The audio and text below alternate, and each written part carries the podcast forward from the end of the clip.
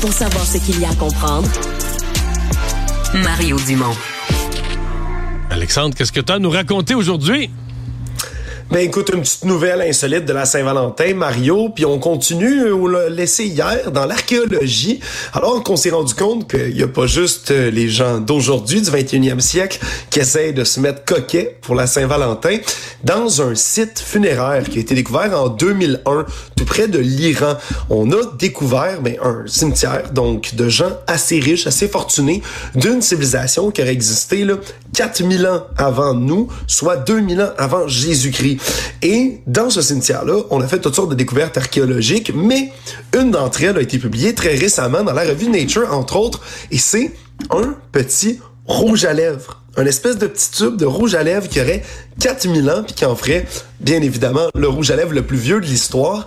Ce qui est particulièrement intéressant là-dedans, Mario, c'est qu'on a retrouvé à l'intérieur de ce rouge à lèvres-là ben, des composantes qui sont, euh, dit-on, du côté des scientifiques, assez impressionnantes qui font écho à ce qu'on fait aujourd'hui même dans le milieu des cosmétiques. C'est-à-dire, on avait utilisé par exemple de l'hématite, un minéral rouge qui donnait une teinte brillante. On avait utilisé du quartz broyé pour donner un espèce de petit reflet, comme un gloss quasiment, sur les lèvres de la personne qui se l'étendait.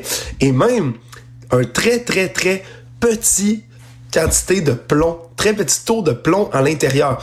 Pourquoi petit taux de plomb? Ben, on sait que se mettre du plomb ses lèvres maintenant. Moi, j'allais dire pour la santé, je suis pas sûr. Là. C'est ça. On sait que maintenant, ben, c'est poison, hein, voire même mortel. Mais le fait justement qu'il y en ait une si faible quantité, alors qu'on utilisait des produits qui étaient apparents, démontre, selon les experts, qu'on a même déjà compris, il y a 4000 ans à ce moment-là, que de mettre du plomb dans un cosmétique, c'est un gros non-non. Donc, ça devient, ben, comme ça, le plus vieux tube de rouge à lèvres du monde. Puis c'est pas la première fois qu'on retrouve non plus, ben, des cosmétiques un peu partout, là, dans le monde. On avait déjà on... trouvé Ouais, du coal, entre autres, chez les Égyptiens. Ouais, mais on sait qu'il y en avait chez les, les Égyptiens à l'époque de Cléopâtre. là. Dans Astérix, c'est Cléopâtre est toujours euh, bien une référence Toujours bien historique. maquillé. Référence historique inébranlable. Ben, merci Alexandre. Salut, Mario. Salut.